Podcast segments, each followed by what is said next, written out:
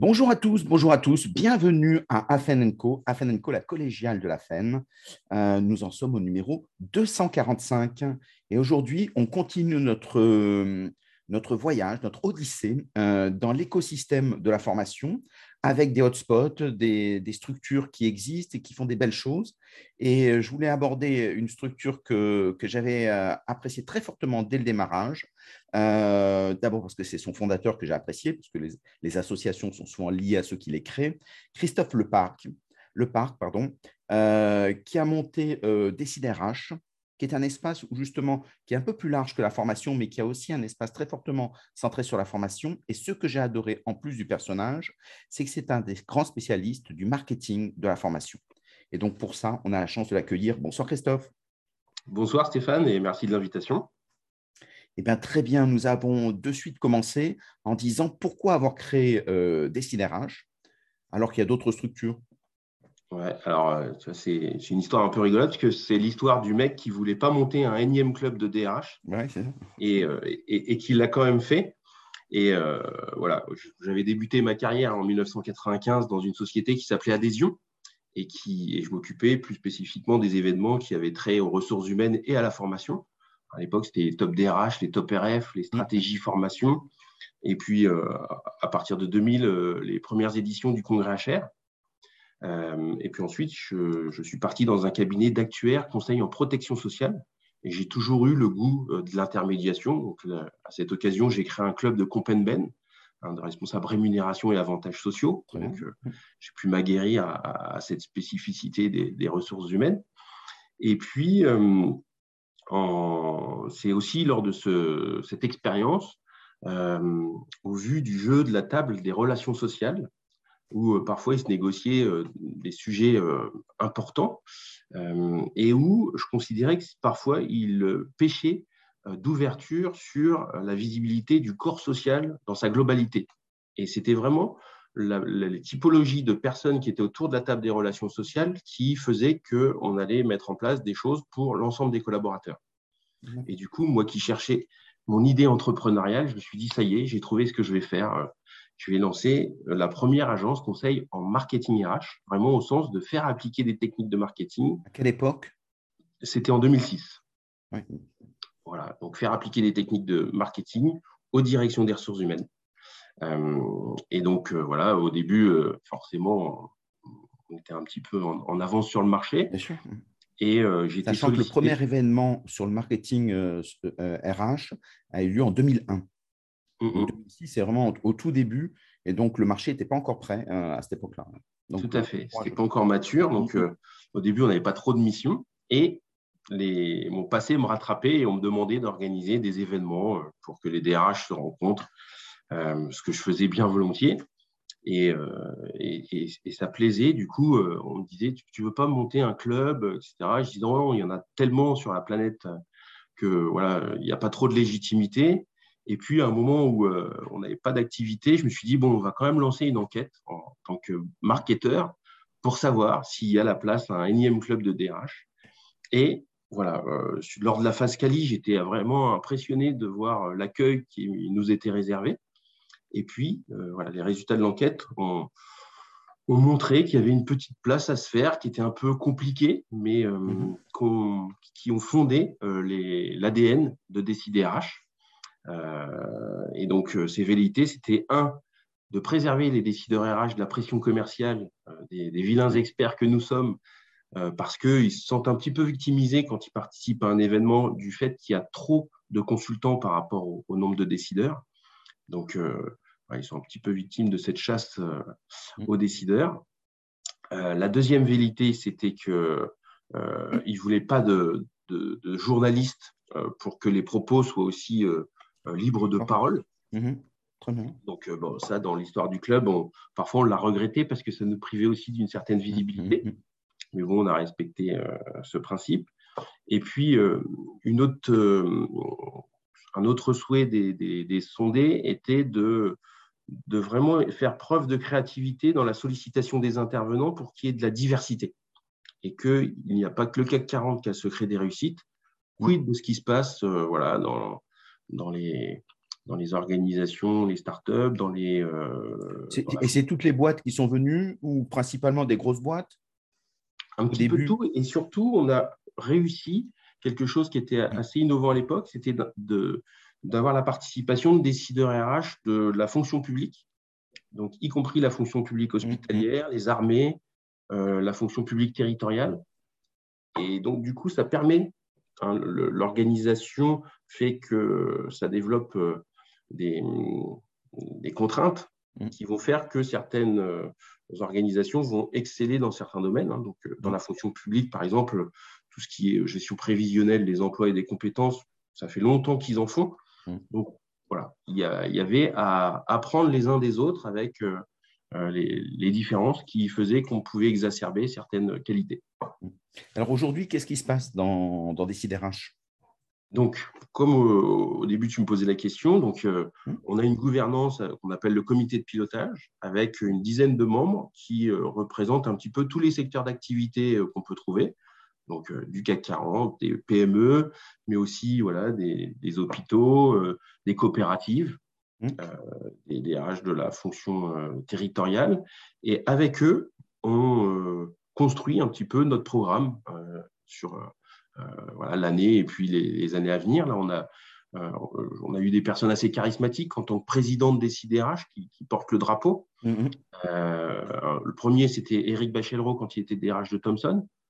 Ensuite, ça a été Jean-Luc Verne quand il était DRH de PSA. Ensuite, on a eu Olivier Lajousse qui a marqué euh, son époque euh, euh, quand il était DRH de la Marine nationale et puis qu'il a eu le prix de DRH de l'année, donc ça, nous a fait beaucoup de bien. ensuite, Dominique Bellos qui était la DRH du groupe Hutchinson. Et ensuite, Thierry Billion qui était secrétaire général de CMA-CGM.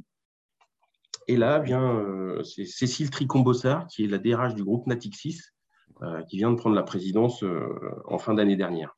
Et donc, ensemble, on construit voilà, le programme de nos heureux événements, toujours avec ce petit, ce petit ADN hein, agitateur d'idées où on essaye de, sortir des sentiers battus, avec voilà, des rythmes où on a des événements, des colloques sur une journée avec une thématique, où on essaye d'avoir des programmes. Combien vous en faites dans l'année de colloques? Dizaines, enfin, des colloques, on en fait un par trimestre, en temps normal. Hein, la crise mhm. sanitaire elle nous a un peu empêchés. Et puis, de la même façon, on fait des soirées ludico-apprenantes, hein, qui, ah, où euh, on a fait une soirée moche. Très bien. c'est quand on invite quelqu'un, c'est étrange. voilà. lors de cette soirée moche, le sujet était pour le coup sérieux puisque c'était mhm. sur la tyrannie des apparences. Oui. Euh, on a fait une soirée cinéma et ressources humaines dernièrement aussi, où euh, la fondation euh, GAN expliquait comment, grâce au cinéma, ils arrivaient à remettre du débat au sein même de l'organisation employeur, ce qui, manque un petit peu parfois. Exactement. J'avais vu aussi la soirée casino, la, jockey, je crois aussi. il me semble. Donc il y avait donc il y a plein de choses passionnantes. à le poker. Et, Absolument poker. Hum la soirée originelle, du, originelle voilà, de, la fondation de DCDRH, c'était en 2007 pendant la Coupe du Monde de rugby. D'accord. on avait fait une soirée euh, en octobre, euh, rugby et ressources humaines, sur les valeurs. Très bien. Et qui avait euh, voilà, été le prémisse, c'était un peu mon coup d'essai où les gens participaient ou pas. Et puis on avait connu le succès, donc ça a lancé l'aventure. Très, très bien. Parce qu'en fait, effectivement, c'est aussi un prétexte pour aborder un sujet, d'abord pour connaître un sujet passionnant, euh, et puis après, ça permet, de, par analogie, de, voir un peu ce qu'on peut en faire, et derrière, euh, euh, très, très bien. Et, aujourd'hui, pardon, je, tousse un peu, mais ça, ça va bien se passer. aujourd'hui, comment ça se passe avec le confinement? Bah, on, a organisé notre dernier événement en présentiel euh, avant confinement au mois de juillet 2021, euh, je crois, non, juillet 2020, et c'était justement sur les changements de paradigme au travail. Donc, euh, on était pile poil, on l'a organisé à la Défense.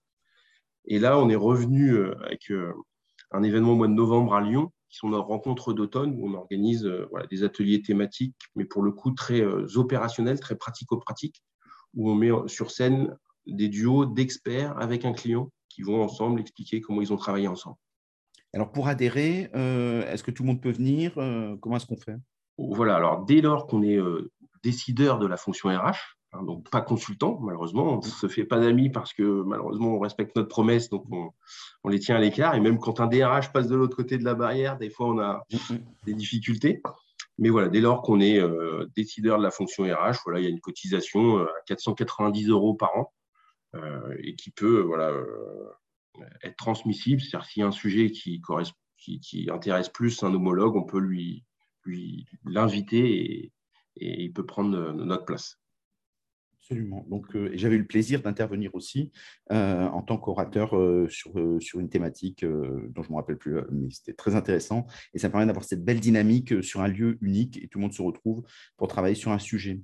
Quels sont les sujets que, que tu, tu, pressens maintenant Alors, au, club, on, on, a pour ambition en juin d'organiser un, un, colloque sur tout ce qui est marque employeur. recrutement et marque employeur, qui est une vraie problématique de nos organisations employeurs aujourd'hui. Hein, on le voit, on n'a jamais vu autant de, de, pancartes dans les restaurants, euh, cherche serveur, etc. Donc, euh, euh, c'est un beau sujet. et, un sujet qui est en, filigrane, qui est assez lié aussi à cette marque employeur, c'est le sujet de la captologie. La captologie La, fabrique de l'attention. Ah, très bien. Mm, mm. Est-ce qu'on peut s'inspirer des, des, personnes qui, euh, qui, font des séries sur le web ou euh, à la télé pour euh, bah, capter l'attention des gens, hein, ou les gamers, les, jeux mmh. vidéo. Mmh. Ils ont certaines techniques et peut-être qu'on peut s'en inspirer en RH pour arriver à, capter l'attention sans bien sûr être fake, puisque mmh. l'idée n'est pas de mentir, mais, plutôt d'être en vérité, mais d'être remarqué et remarquable. Est-ce que finalement ça s'intéresse que au DRH ou ça s'intéresse aussi à des problématiques de responsable de formation, euh, directeur de formation? Non, bah, souvent même les, directeurs de formation sont, sont les bienvenus. On considère euh, au club que euh, un moyen d'éducation des collaborateurs au sens noble du terme, ça passe par la formation. Donc, bah, il faut que même le, maximum de parties prenantes euh, soient euh, formées, engagées et dans le move pour qu'on puisse réussir à faire changer les choses. par exemple, le recrutement intéresse peut-être moins, hormis les cursus d'intégration, les responsables de formation. Oui. mais par contre, effectivement, ils ont d'autres choses à apporter. Est-ce qu'ils s'y retrouvent? Oui, et par contre, de, former au recrutement, pas forcément les recruteurs, mais aussi les managers, faire, Hein, former les collaborateurs à la sensibilisation que chacun a une responsabilité dans euh, la marque employeur ou le recrutement. Mmh. Euh, c'est euh, un vrai projet d'entreprise dans lequel je pense que le directeur formation peut avoir vraiment une place importante. Complètement. Et donc, à la fois comme acteur dans la marque employeur, où on sait souvent, c'est cette façon de créer des ascenseurs sociaux, l'ascenseur social, mais aussi de créer dans, de la formation une marque, une learner branding, c'est-à-dire que les gens se disent la formation, ils savent, et donc j'ai confiance en eux, et comment je reconstruis cette confiance pour que les gens puissent s'exprimer et puissent me donner leurs idées, que moi j'en fasse quelque chose pour les aider à grandir. Tout à fait. Hein, et puis il y a un vrai changement là de, paradigme, on le voit, hein. c'est-à-dire que maintenant chaque individu euh, est porteur de sa raison de travailler. Hein, mm. On parle beaucoup de raison d'être des organisations employeurs. Aujourd'hui, il y a vraiment une raison de travailler ou pas de la part des collaborateurs. Et donc, les organisations employeurs ont vraiment intérêt à regarder et observer auprès des individus quelles sont leurs raisons de venir travailler. Et là, pour le coup, pareil, travailler ou former. Et je pense que le management à distance, il va favoriser euh, un, nouveau produit, mais qui est euh, entre l'événementiel et la formation, pour créer des rites, pour qu'on retrouve à nouveau des euh, moments de convivialité, de plaisir, d'échange, de travail qui ne sont pas ceux qu'on peut avoir tout seul à la maison, puisque cela, bah, je peux rester à la maison. Par contre, si quelqu'un dans l'organisation anime notre communauté avec des choses intéressantes, des moments, euh, bah, je vais y participer, ça va faire du collaboratif et ça va donner de l'intelligence au travail de chacun. Et du coup, les gens vont se sentir bien dans l'organisation, ce qui est euh, c'est vrai aussi qu'on se retrouve dans les ressources humaines, avec les confinements, les gens se sont réinterrogés sur le travail qui est le leur, sur leur localisation, On a vu beaucoup de personnes monter leur propre entreprise, des petites structures en auto-entrepreneur pour réfléchir si ce n'est pas ce qu'ils veulent faire. Beaucoup de personnes ont quitté des jobs en disant je ne m'y retrouve pas dedans. Donc, il y a des vraies prises de conscience. Euh, et les entreprises, qu'est-ce qu'elles peuvent faire face à ça? Ben Justement, je pense que c'est vraiment de porter attention aux individus. Euh, et puis après, en tant que marketeur de la formation, hein, je, vais faire un peu de pub, mais mmh. euh, de mener des enquêtes hein, pour connaître euh, les attentes des collaborateurs, c'est un préambule qui est hyper intéressant.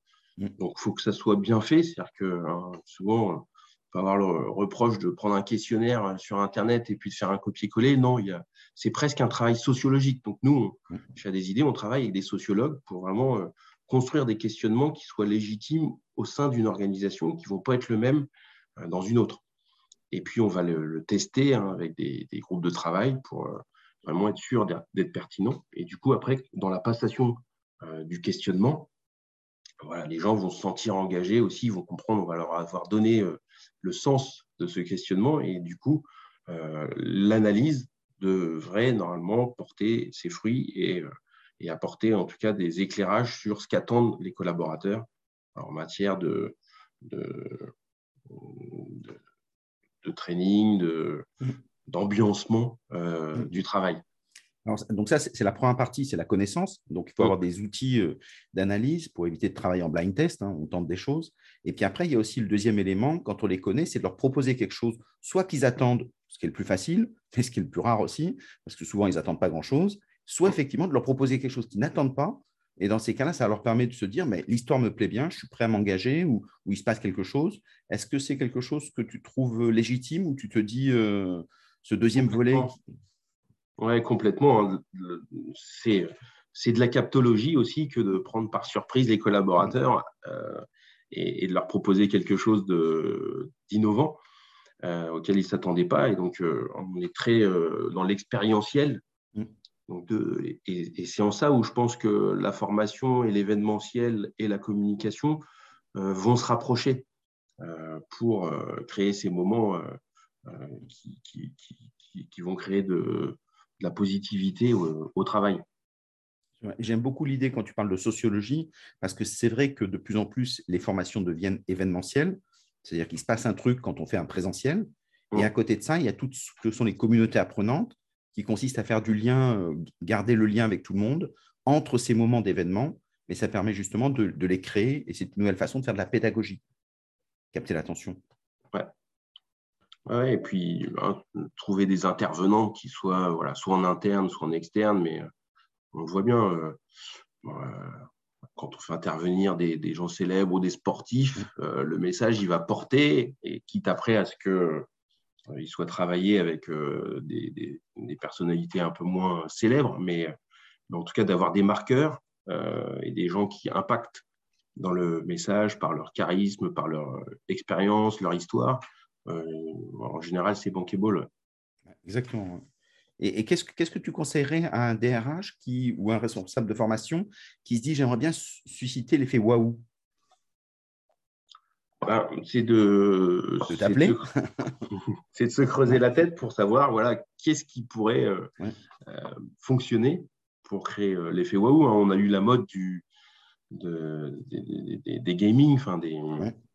Je pense que voilà il y a il faut, c'est en ça où euh, euh, je pense que les, directions des ressources humaines, y compris les directions de la formation, euh, doivent s'ouvrir hein, au, monde mmh. de toutes ces nouveautés parce qu'il y a des choses qui sont très intéressantes. Dans le gaming, dans l'intelligence artificielle, on, peut, on peut faire des choses atypiques, mmh. mais qui donnent du sens. Il ne faut pas non plus que ce soit. il y a eu la période des team building où on faisait la fête, etc., mais il ne ressortait pas grand-chose. Mm. Aujourd'hui, il faut faire des team building de la formation, mais qui ont du sens et où euh, les gens vont pouvoir produire pour euh, avoir des livrables qui vont servir à la communauté. Et ce qui est assez extraordinaire, justement, dans la formation, c'est qu'on s'aperçoit que l'émotion collective, euh, dans ces cas-là, quand on la construit, ben, ça permet d'apprendre mieux, d'apprendre plus longtemps et d'assurer les transformations avec les, les passages à l'acte. Sur la difficulté, les gens disent ça serait bien qu'on le fasse, mais entre ça serait bien qu'on le fasse et on le fait pour de vrai, bah, c'est ces moments de, cristallisation euh, où justement il se passe quelque chose. Euh, et, donc ça, ça se travaille. Hein, tout à fait. Et, le fait d'animer ces communautés, c'est quelque chose aussi qui est très intéressant. Donc, euh, la, formation pourrait animer une communauté, d'avoir des ambassadeurs qui euh, seront aussi des, bons recueils de remontées d'informations euh, pour faire vivre la stratégie formation en conséquence. Mm. Et quel est ton point de vue sur les Chief Happiness Officers? Je suis assez mesuré, moi, sur euh, le fait d'essayer de trouver son bonheur au travail. Euh, par contre, voilà, il n'y a pas de mal à, se faire du bien, à avoir des choses un peu sympas. Euh, donc, en général, d'animer positivement par des, actions événementielles ou autres, pourquoi pas. Mais voilà, plus, plus mesuré sur la notion de bonheur, en tout cas.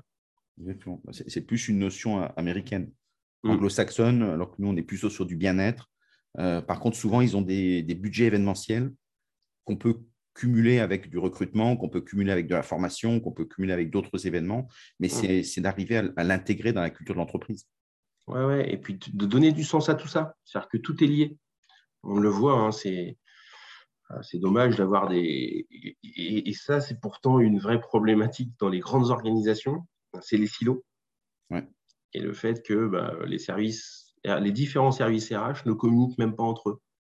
Donc euh, ça, c'est dommageable parce que pour créer du lien et de la transversalité, euh, c'est ce qui va aussi euh, participer au, succès des actions collectives.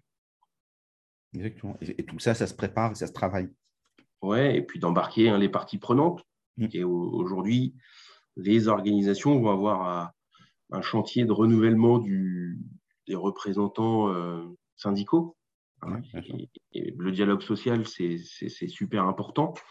Chez DeciDRH, on est très, euh, euh, très adepte du management durable, donc mm-hmm. pour allier performance économique et sociale, mais l'un ne va mm-hmm. pas sans l'autre. Du coup, voilà, d'avoir des, des interlocuteurs qui soient bien formés, bien informés de la stratégie, des concurrents, etc., eh bien, c'est un gage de réussite euh, des actions qui sont mises en place. Et, tu sens dans ces corps intermédiaires le fait de se dire euh, des gens qui partent un peu à l'aventure de, ce nouveau monde, pour reprendre un terme à la mode? J'espère. En tout cas, il faut qu'on quitte le dogmatisme d'opposition euh, partenaires sociaux. C'est dans partenaire, voilà, il y a un, mot qui est un peu sympa et qui, qui, prend tout son sens euh, quand on travaille sur des sujets hyper importants et la qualité de vie au travail en est un. Exactement. Souvent, est-ce que tu ne dirais pas que c'est un problème de, méconnaissance? Ils ont des habitudes et des postures. Par contre, quand on leur dit l'IA, ça peut changer des choses, euh, je ne sais pas ce qu'est l'IA, je ne sais pas ce qu'est un algorithme, je ne sais pas ce qu'on peut en faire, je ne sais pas en quoi j'en fais un, avantage pour les salariés. Et donc, comme j'en sais rien, bah, je reste sur ce que je connais. Parce que ce n'est pas un manque de connaissances Aussi, du coup, le directeur formation peut jouer un rôle mm. hein, d'acculturation à, ce qui va nous arriver demain. donc, mm. euh, euh, dans l'industrie, hein, on sait que voilà, euh, les, OS qui étaient très, très bien qualifiés et, performants à la robotisation, mm. quand les nouvelles machines avec l'IA vont arriver, il y a une limite qui va être compliquée. Donc, il faut bien s'y prendre en amont et puis soit on est en capacité de faire monter en compétence euh, les gens, ou soit euh, il faut euh, prévoir de qu'est-ce qu'on pourrait faire comme reconversion et anticiper.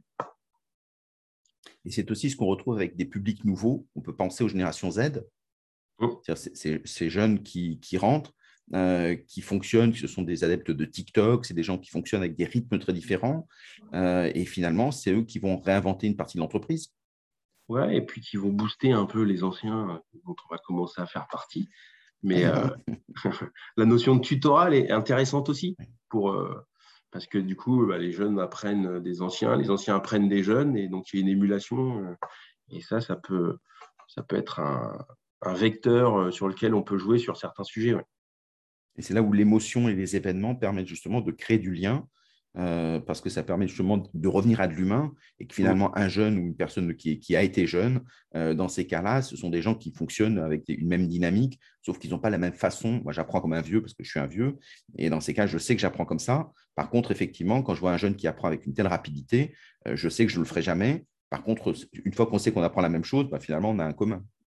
C'est ça le rôle de l'entreprise. Mmh. Parce qu'à la fin, il faut bosser. il faut être bien conscient que nos jeunes, voilà, ils n'apprennent plus comme avant et que eux, pour aller chercher des tutos sur Internet, euh, ça ne leur pose pas de soucis. Du coup, quand on, fait, on organise des formations, il faut que ce soit sur d'autres vecteurs que euh, l'apprentissage classique d'un sachant qui transmet son savoir.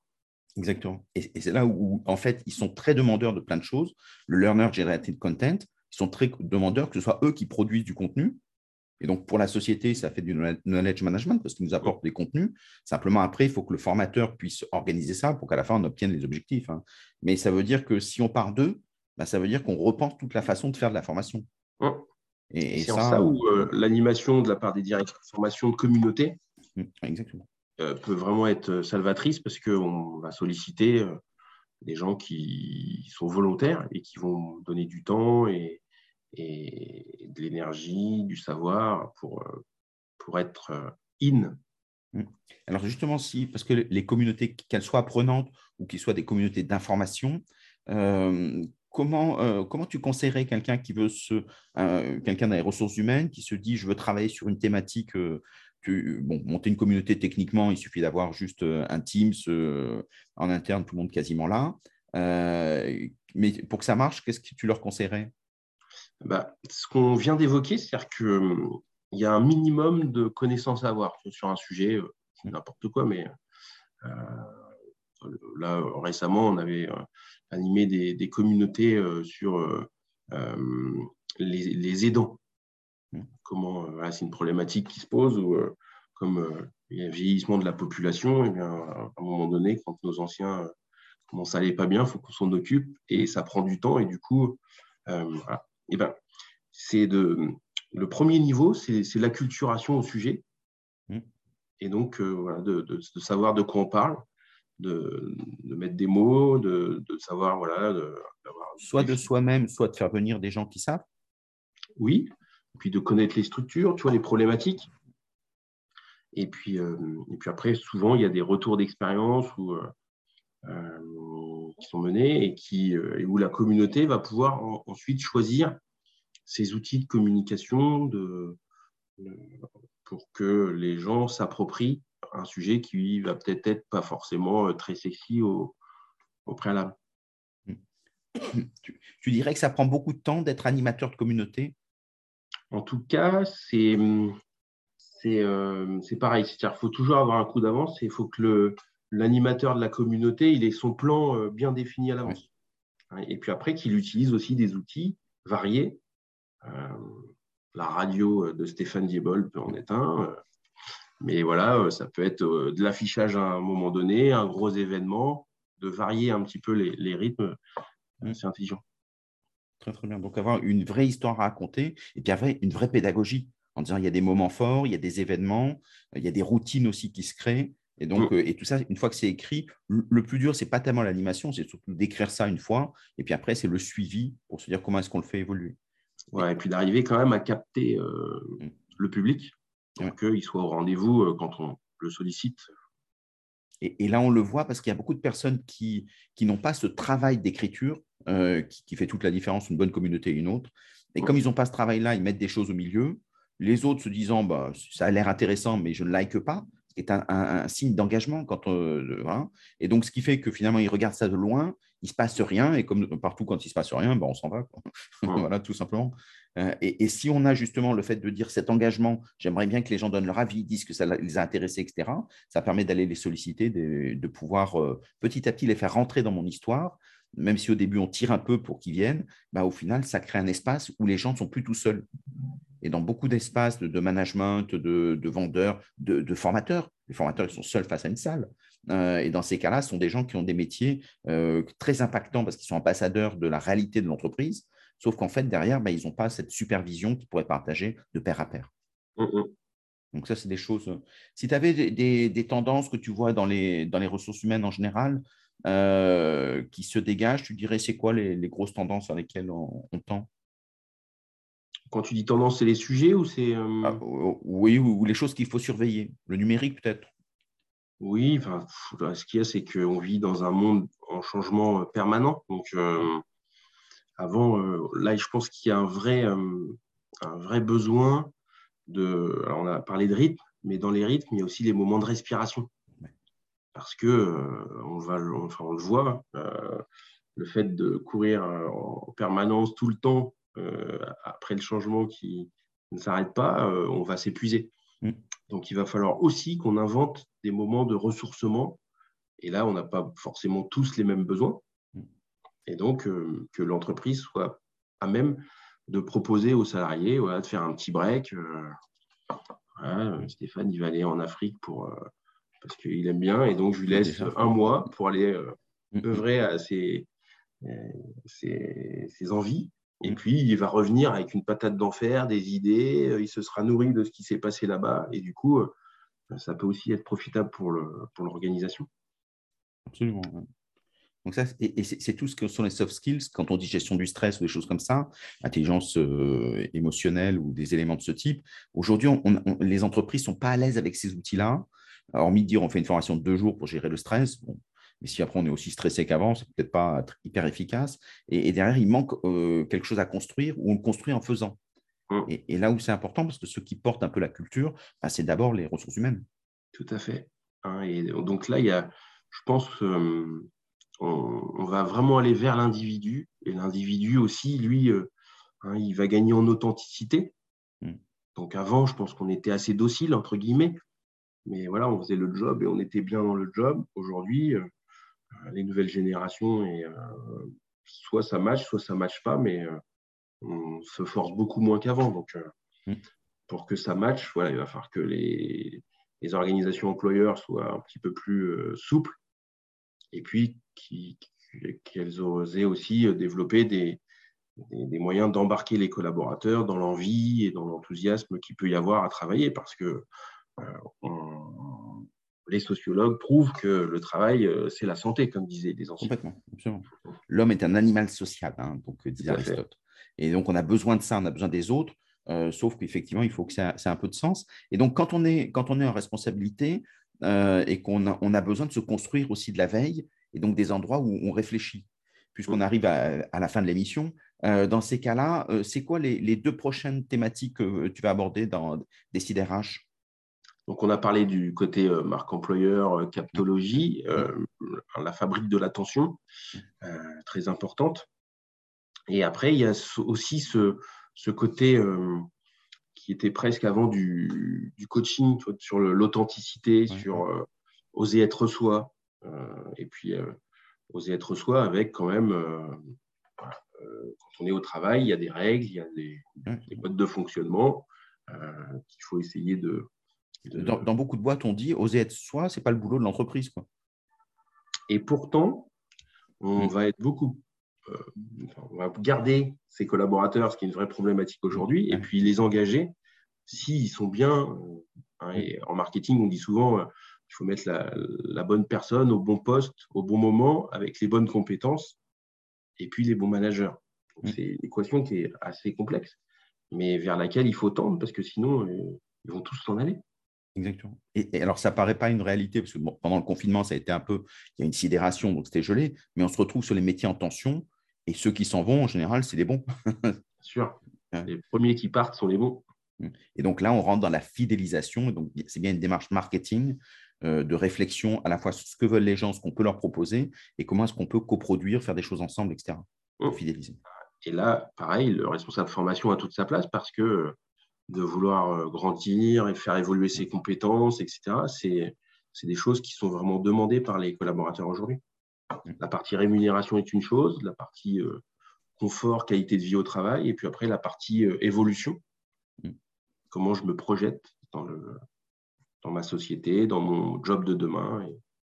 Donc c'est passionnant. Exactement. Et faire rêver les gens, ça paraît un peu donner du sens mais quand on les fait rêver, on leur donne envie, on se dit, il y a des épreuves, on peut les faire ensemble. Les gens sont preneurs de ça. C'est pour ça qu'ils aiment bien les startups, parce qu'ils voient qu'il y a un enjeu, il y a quelqu'un qui mouille la chemise, qui y va, et on se dit, bah, c'est quand il y a de la vie là. Donc, c'est quand même plus intéressant que de, remplir ces petits dossiers dans un coin, dans un placard, etc. Alors que les deux sont aussi passionnants. Avoir la conscience de l'impact qu'on a hein, mmh. sur, le, sur la réalisation de la mission. Sur, euh, donc, c'est beaucoup plus facile quand on est dans une startup que que lorsqu'on est dans une multinationale. Mais donc, de travailler ça à l'impact que donne chacun dans la réalisation de la mission de l'entreprise. Exactement. Tout à fait. Donc, euh, très, très beau projet. Euh, si on veut, euh, bah, si on a trouvé que c'était intéressant ce que tu disais, ce que j'espère, en tout cas, moi, j'ai trouvé ça intéressant, comment est-ce que les autres qui nous entendent bah, font pour te rejoindre? Donc, bah, pour le club RH, c'est déciderh.com. Et puis après, pour retrouver des programmes de formation, c'est adésidéesdeformation.com. Très, très bien. Et, là, dans ces cas-là, euh, ils, peuvent, ils pourront. Euh, tu as dit que la prochaine session était quand? Alors, on a des petits cafés idées qu'on organise euh, régulièrement. On en a fait un hier, justement, sur l'authenticité avec Dominique Bellos. Mmh mmh. on a un prochain sur qu'est-ce que la sociologie peut apporter aux ressources humaines c'est un expert qui vient et, un petit groupe discute avec lui. Voilà, c'est une demi-heure où mmh. l'expert explique un peu le, pourquoi de, sa science apportera euh, une valeur ajoutée euh, à notre public euh, décideur de la fonction RH. Mmh.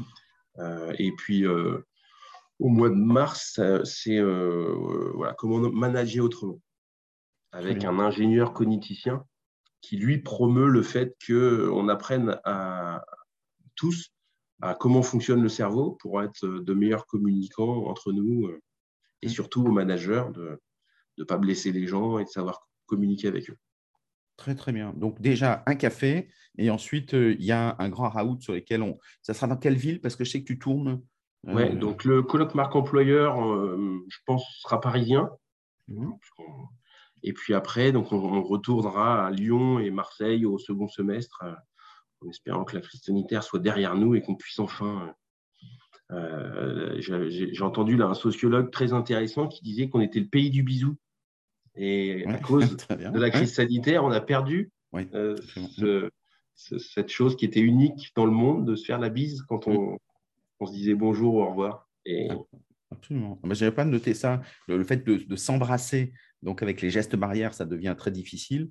Euh, moi qui viens du Sud, et donc, c'est des comportements. Je n'avais pas noté qu'on était le pays du bisou. Bah, on ne peut pas terminer mieux que par ça. Hein, je veux dire, forcément, bravo, merci. Mm. Euh, donc, n'hésitez pas, euh, on mettra les liens dans, l'émission, sinon vous avez tous les, tous les matériaux. Et si vous avez des remarques, n'hésitez pas à les faire, puis on le transmettra avec beaucoup de plaisir. Merci Christophe. Merci beaucoup Stéphane. À bientôt. Au revoir à tous. Au revoir à tous.